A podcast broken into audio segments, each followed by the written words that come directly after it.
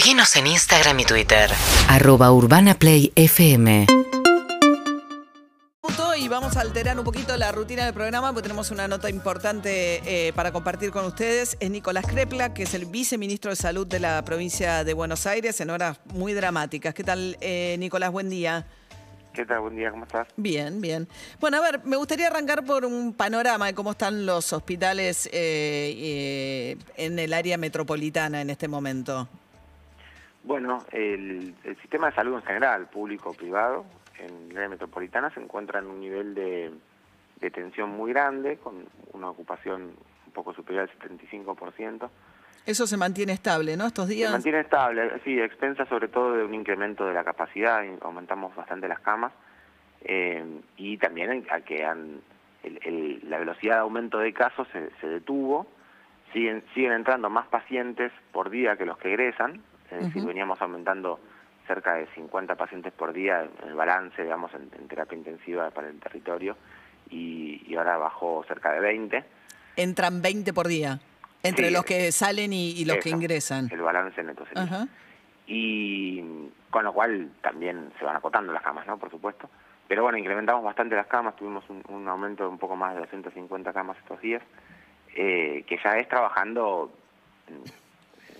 sobre capacidad, ¿no?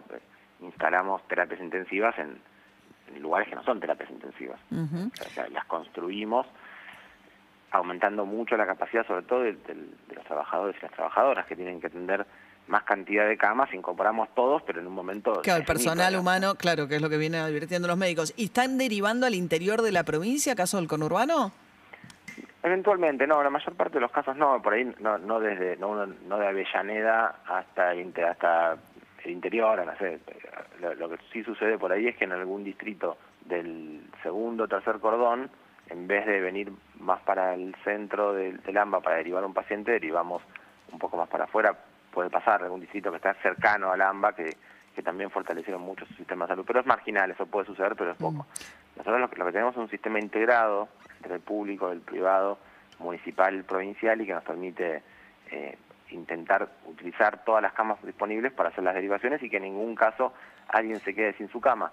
Ahora, ¿derivan siempre de privados a privados? Porque eh, No. el otro día hablábamos con... eh, eh, eh, con relación a lo que a la intención que había tenido, esto nos lo contaba Claudio Velocopit de Swiss Medical, la intención que había tenido la ciudad de Buenos Aires de ampliar el Muñiz, la capacidad de la terapia intensiva para derivar pacientes del sistema privado al Hospital Muñiz, parece, según este Velocopit, por resistencia de gremios, esto no se hizo.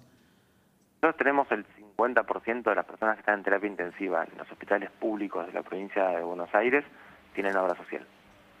El 50%. Sí. Eso eh, tiene que ver con, por supuesto que nosotros en la provincia, eh, y y es obligatorio para todas las jurisdicciones, atendemos a todos, tengan obra social o tengan, tengan prepaga o no tengan nada. Lo que pasa por ahí, el- la dinámica de cómo fue el- la historia de, de- de la ocupación más rápida, es que los primeros que se quedaron sin camas fueron las- los grandes sanatorios de las prepagas, especialmente de la ciudad de Buenos Aires, sus eh, sucursales provinciales también, ¿no? Los grandes sanatorios son los primeros que se, hace ya más de tres semanas que se quedaron sin camas. Entonces muchas prepagas empezaron a, a contratar camas de clínicas del conurbano que nunca contrataban ellos y empezaron a llevar pacientes a esa- esas clínicas. Estas clínicas habitualmente atendían obras sociales sindicales y especialmente el PAMI y el IOMA. Entonces también esas obras sociales sindicales, el PAMI y el IOMA, se, se tuvieron ocupadas sus clínicas Y los y mandaron al empezaron a mandar al hospital público. Entonces, por, además Es de la- como un derrame, sí. Claro, son vasos comunicantes. Además de la, de la propia, por supuesto, población del, del que habitualmente concurre al sistema público que, que tuvo que hacerlo en mayor cantidad. Ujú. Y después estos, eh, la- digamos, el sistema de hospitales públicos le cobra a las, a las obras sociales. Sí, hay un sistema que se llama SAMO, que es un sistema eh, con el cual se, las obras sociales se factura y, ese dinero queda en el sistema de salud. Estamos hablando con Nicolás Kreplak, viceministro de Salud bonaerense. Bueno, ayer pareciera que se retomó, por suerte, ¿no? La senda de eh, una mayor coordinación y diálogo entre las distintas jurisdicciones, entre eh, ciudad y provincia puntualmente. Eh, parece que hubo algún intercambio en la reunión con Alberto Fernández donde la reta dijo que se había producido una meseta y que Kisilov dijo que, que esta- este nivel de casos es una meseta que es un desastre. Y esta cantidad de casos no se puede sostener. Hay muchas razones por las cuales no se puede sostener. Primero porque eh, estamos trabajando a, a sobrecapacidad. Esto no es sostenible en el tiempo. Evidentemente eh, vamos a tener eh, mucho más conflictos trabajando de esta manera, que son conflictos innumerables, cosas que, ningún sistema del mundo está en condiciones de sostenerlo.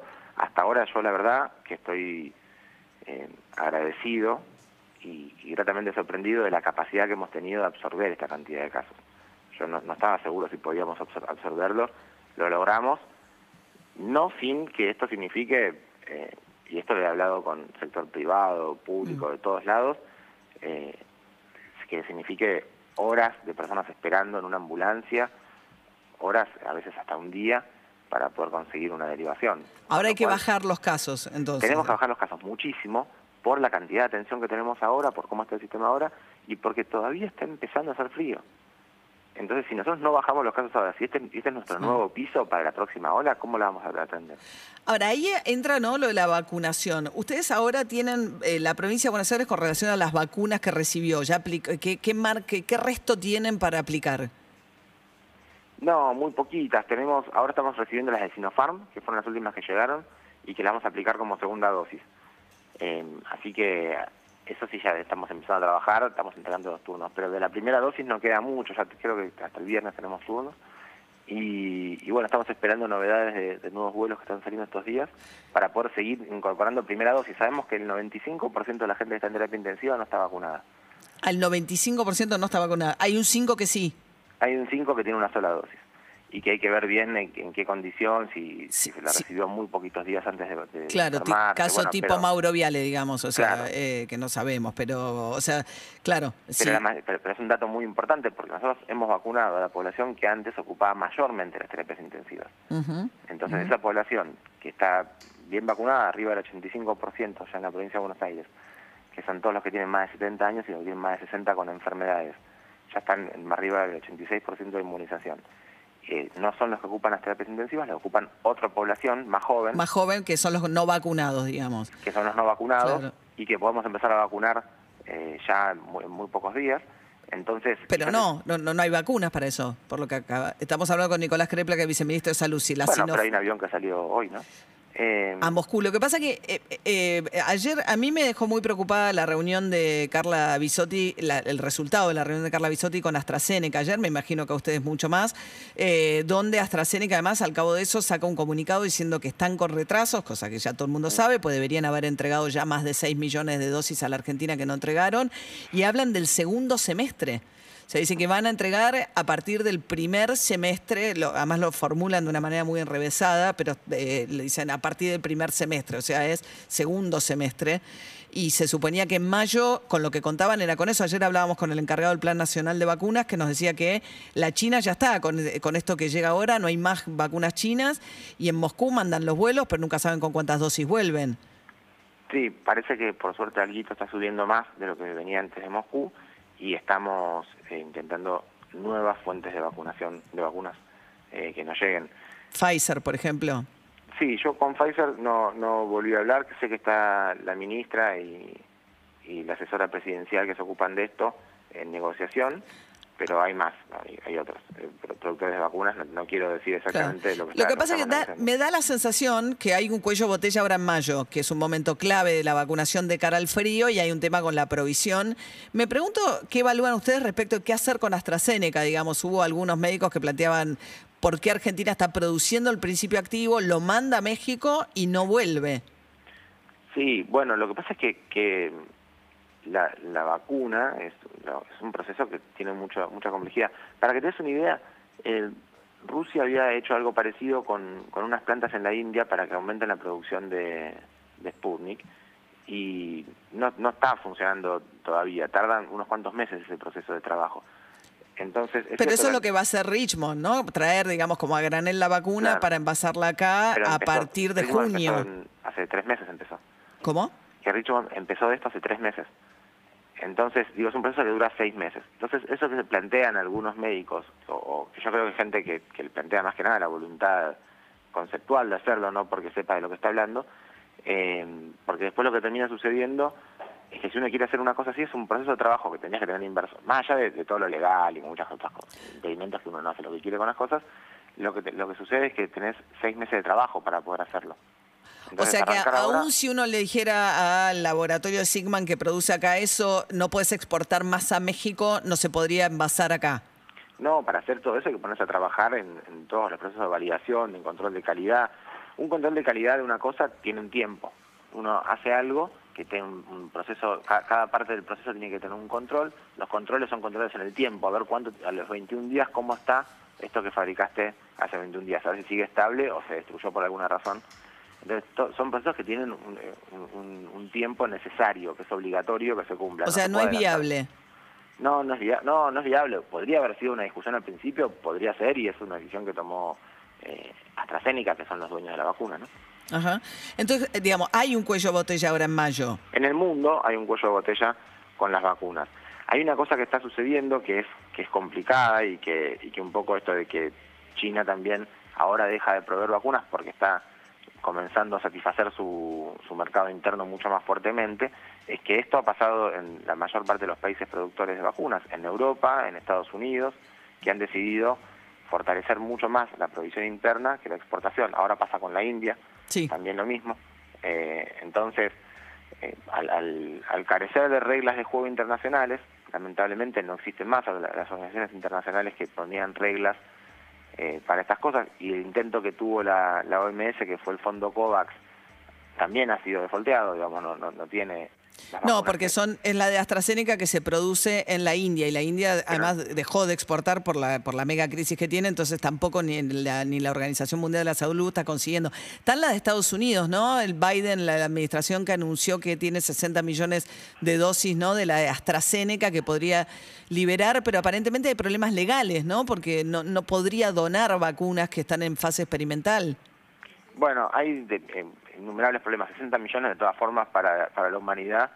es algo No, pero para América Latina estaba pensando, porque el problema es con América Latina, para Estados Unidos, digamos que ve ingresar vacunas chinas y rusas a su zona de, de influencia. al patio trasero. Claro. Sí, bueno, sigue siendo poquísimo, pero oh, todo suma. Entonces, lo, lo que no son los únicos, ¿eh? hay, hay producciones de, de otras vacunas en China, hay producciones de vacunas en otros países del mundo, no solo en Europa, también hay varias distintas en Europa, también hay en la India producción local de vacunas. Bueno. Hay- y estamos intentando cualquiera de ellas que, que nos Claro. pueda... Pero hay un problema, ahora estamos en mayo en un problema. Ustedes ya dieron todo, viene una Sinova- Sinopharm para la segunda dosis y, y- y para seguir vacunando gente estamos en un cuello botella. Y Sputnik que está viniendo con, A que más viene, con, con la frecuencia, si podemos semanal, puede ser importante. Ajá. Nicolás Kreplak, viceministro de Salud bonaerense. Una última consulta. No sé si estás al tanto de una investigación que sale hoy en La Nación respecto de el laboratorio Isopados en Ezeiza. No, No, ah. No, una sociedad eh, eh, plantea quiénes son, como digamos, quiénes fueron los responsables. Igual plantea que es un contrato de Aeropuertos 2000, digamos, con, con este eh, extraño laboratorio encargado de los hisopados en Ezeiza. Sí, no, yo, yo sé que en Ezeiza eh, se ocuparon de, sí, no sé si, si era del área de Nación, cuando empezamos con la discusión de cómo hacíamos para garantizar los hisopados a los ingresantes, eh, pero no sé quiénes son ni Ah. Y hay, hay un debate eh, para el fin de semana que planteó ayer este el eh, gobernador Obeid, que viene el clásico de Perotti. Perotti, perdón, Obeid. Sí, Perotti, Perotti. Me fui uno para atrás. Este, eh, respecto de qué va a pasar con el clásico eh, rosarino y pidiendo que se liberen los partidos para la televisión pública para evitar que la gente se junte en bares a verlos. que, que se vean por televisión pública. Sí. Me parece muy interesante. Ahora, ustedes eh, vienen pidiendo, o Goyán venía pidiendo, aunque Lames dijo que no, que no haga, que, que, se pare el fútbol, también por una cuestión, dicen, si tenemos las escuelas sin presencialidad, no podemos tener fútbol por una cuestión por lo menos de contraste entre qué es lo esencial. No, a mí lo que me parece que, no, no, yo no sé si es por eso el planteo. Me parece que el planteo tiene, tiene un, un costado mucho más interesante que es el siguiente. Las medidas que uno toma, y, y que hemos visto que han tenido un efecto interesante, porque hemos restringido una franja horaria pequeña, que no tiene la máxima circulación, y ya ha producido, y bueno, y la escolaridad en la provincia de Buenos Aires, que ha aportado también un, apoyo importante, eh, ha re- hemos reducido la circulación y casi en forma lineal se redujo de esa manera la cantidad de contagios. Con lo cual sabemos que si las medidas se toman con fuerza y sobre todo se pone en discusión, la gente vuelve a estar en conciencia de que tiene que cuidarse, se pone de vuelta el barbijo, dejan de hacer las reuniones sociales, Si nos ponemos muy de vuelta en, en modo cuidado, tenemos eficacia en las medidas y bajan los contagios. Cuando, cuando ponemos eso decimos, bueno, y, cortamos muchas actividades de la vida, ¿cómo transmitimos a la sociedad en general? Porque no siempre está en línea el mensaje, no todos tienen el- los protocolos actualizados y saben qué pueden y no pueden hacer. La enorme mayoría de la gente no, no sabe eso y restringe un poco más o menos según el clima social que se vive. El fútbol es una, es una habilidad muy importante en nuestra sociedad, nos ayuda en muchísimas cosas, eh, porque a veces... O sea, nos ejemplo, da una sensación falsa de normalidad si el fútbol sigue, si interpreto bien el argumento. Puede ser, yo pienso que, que uno tiene que plantearlo de, de dos maneras posibles. Si cortamos todo y cortamos también las actividades más, más emblemáticas para que todos sepan, che, está tan difícil que hasta el fútbol se cortó, o el fútbol asume una responsabilidad respecto de su, su rol de comunicación. Entonces la otra opción es que el, el fútbol organizadamente también le transmite a la sociedad que tiene que quedarse en su casa, que no se junta a ver el partido, que to- todo una no solo el partido, en general, que todos contribuyamos a esto. Me parece que si hacemos un trabajo coordinado, esto es re importante. Cada vez que uno toma una decisión y alguien dice que no, y empezamos con las discusiones si está bien, está mal, y empiezan a discutir gente que no sabe del tema, discute si cada cosa aumenta un porcentaje de los contagios o no, Sí. y empieza a separar, a, Sí. a- a diseccionar una Sí. epidemia, cosa que es una burrada, eh, generamos un problema que la mayor parte de la población ya no sabe a quién creer, a quién escuchar. Si lo logramos hacer todos juntos, con un mensaje único, son más cortas las cuarentenas. Porque tienen más eficacia. pero no van a, el las, cl- las clases presenciales no van a volver en provincia la semana que viene. Tenemos que bajar la cantidad de casos. A mí me gustaría que la decisión que tomemos sea una decisión coordinada entre todos. Que, vol- que tengamos en una jurisdicción una cosa, en otra otra, y que se discuta si contagia o no contagia, pierde la, medi- la eficacia de la medida y nosotros queremos que la gente se eduque, no es que estamos intentando que los chicos no vayan a la escuela. Necesitamos bajar la cantidad de casos. Si, si no va a funcionar porque vamos a tener a la mitad parándose, los jueces diciendo una cosa distinta que el Ejecutivo, etcétera, la verdad que no sirve. Es verdad. Bien, Nicolás Crepla, viceministro de Salud de la provincia de Buenos Aires. Muchas gracias. ¿eh? Muchas gracias a vos, buen día. Hasta luego. Bueno, me parece es el espacio editorial, pero digamos, la provincia de Buenos Aires, por supuesto, la provincia más poblada de la Argentina, eh, es clave en todas estas decisiones. Por suerte volvió la voluntad de coordinar. Me parece que si hay algo para rescatar, como para cerrar, es que ayer se reunieron los 10 gobernadores, estaba Larreta, estaba Kisilov. Me, parece, me, pareció interesante esto que decía Kreplak, de que lo que tiene que haber es un mensaje claro, porque si no es muy confuso también, y para que poder bajar las cuarentenas, los casos y que las cuarentenas funcionen, tiene que haber consenso social, sobre todo. Por eso es tan importante también la coordinación, en eso me parece que es un, eh, buen punto.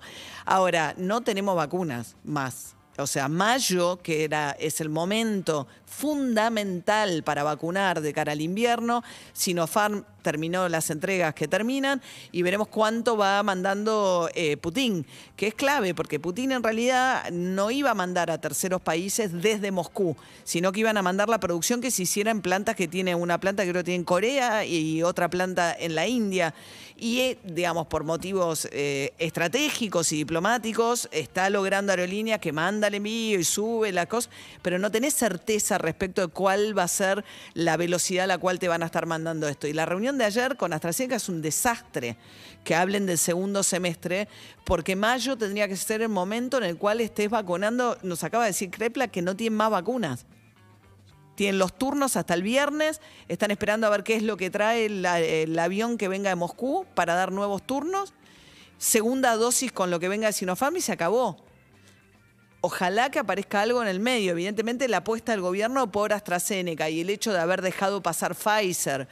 No porque sea Pfizer y porque esté promocionada, ni porque el hecho de que en el momento en el cual se complicaron las negociaciones con Pfizer, ya se había firmado un contrato del cual se pagó el 60% por 22 millones de vacunas de la AstraZeneca que ya tendría que haber entregado más de 3 millones, que no entregó ninguna, y que ayer le dijo a Carla Bisotti que el segundo semestre. Entonces me parece que el principal drama hoy es bajar los casos y además conseguir las vacunas para mayo, 8 y 20. Urbana Play 1043